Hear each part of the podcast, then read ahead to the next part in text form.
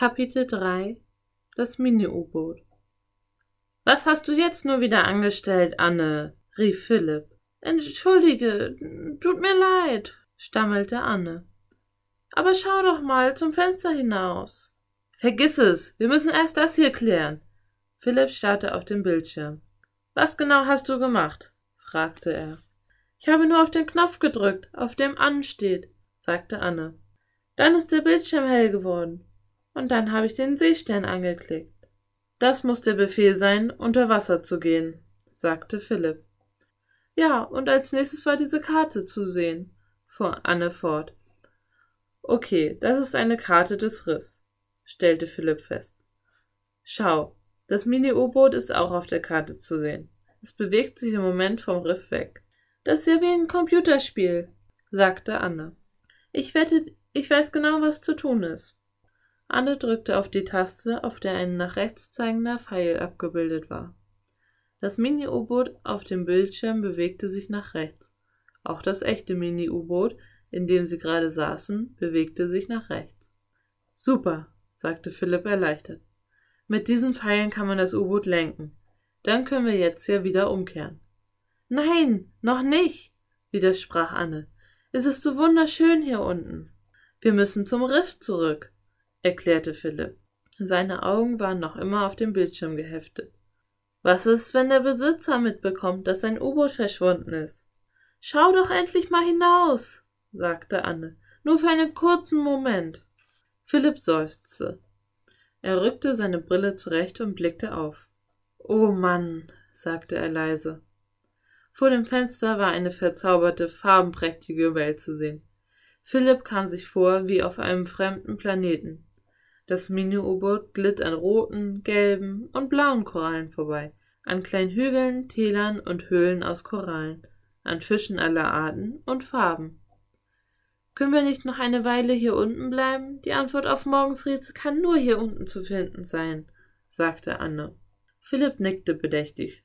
Vielleicht hat Anne recht, dachte er. Und außerdem, wann würden sie jemals wieder an einem so märchenhaften Ort sein?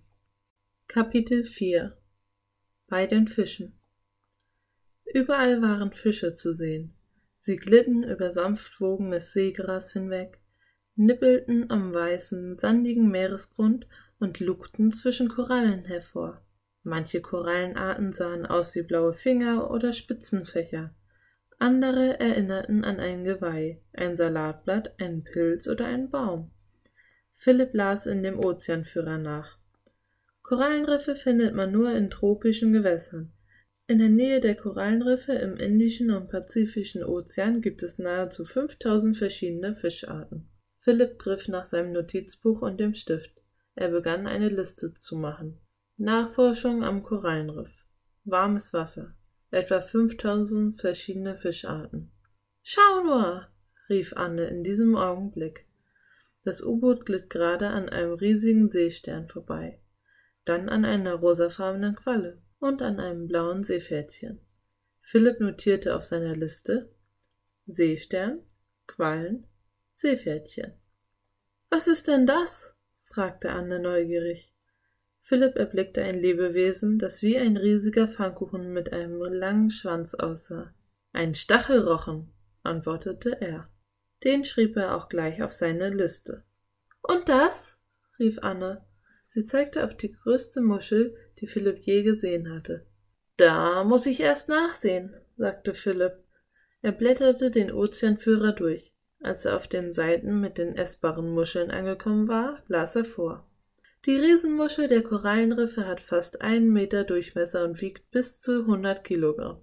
Wow, sagte Anne beeindruckt. Echt Wahnsinn, sagte Philipp. Er fügte Riesenmuschel seiner Liste hinzu. Delfine! rief Anne plötzlich.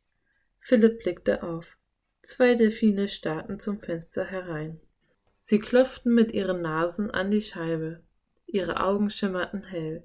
Sie schienen zu lächeln. Philipp musste lachen. Ich komme mir vor, als säßen wir in einem Aquarium und sie schauten uns an. Die beiden heißen Suki und Sam, erklärte Anne. Sie sind Bruder und Schwester. Du spinnst ja, sagte Philipp. Doch das störte Anne nicht weiter. Hier ein Küsschen für dich, Suki. Sie drückte ihre Lippen an die Scheibe, als wolle sie dem Delfin einen Kuss auf die Nase drücken. Oh Mann, sagte Philipp kopfschüttelnd. Doch der Delfin öffnete den Mund und warf den Kopf zurück. Er schien zu lachen. Hey, jetzt weiß ich die Lösung des Rätsels. Delfine, sagte Anne. Sie sind grau und unscheinbar, aber sie besitzen eine große innere Schönheit. Du vergisst die Zeile rau wie ein Stein, rief Philipp ihr in Erinnerung. Die Haut der Delfine sieht mir eher glatt und glitschig aus. Ach ja, stimmt, sah Anne ein. Die Delfine schlugen mit ihrer Schwanzflosse. Dann kehrten sie um und schwammen im türkisblauen, klaren Wasser davon. Wartet, bleibt doch ein bisschen, rief Anne ihnen nach. Suki! Doch die Delfine waren schon wieder verschwunden. Auch für uns ist es Zeit zu gehen. Er hatte Angst, der Besitzer des U-Boots könnte das Verschwinden inzwischen bemerkt haben. Aber wir haben das Rätsel noch nicht gelöst, sagte Anne bedenkend. Angestrengt starrte Philipp auf die farbenprächtige Unterwasserwelt. Ich kann da draußen keine Lösung sehen, sagte er. Ich sehe nichts Unscheinbares weit und breit. Dann müssen wir die Lösung vielleicht hier im U-Boot suchen, meinte Anne. Sie blickte sich in dem winzigen Gehäuse um. Ich sehe mal im Computer nach, sagte Philipp. Er studierte die Bildleiste oben auf dem Bildschirm. Er klickte das Bildchen mit dem Buch an. Das Wort Logbuch blitzte auf.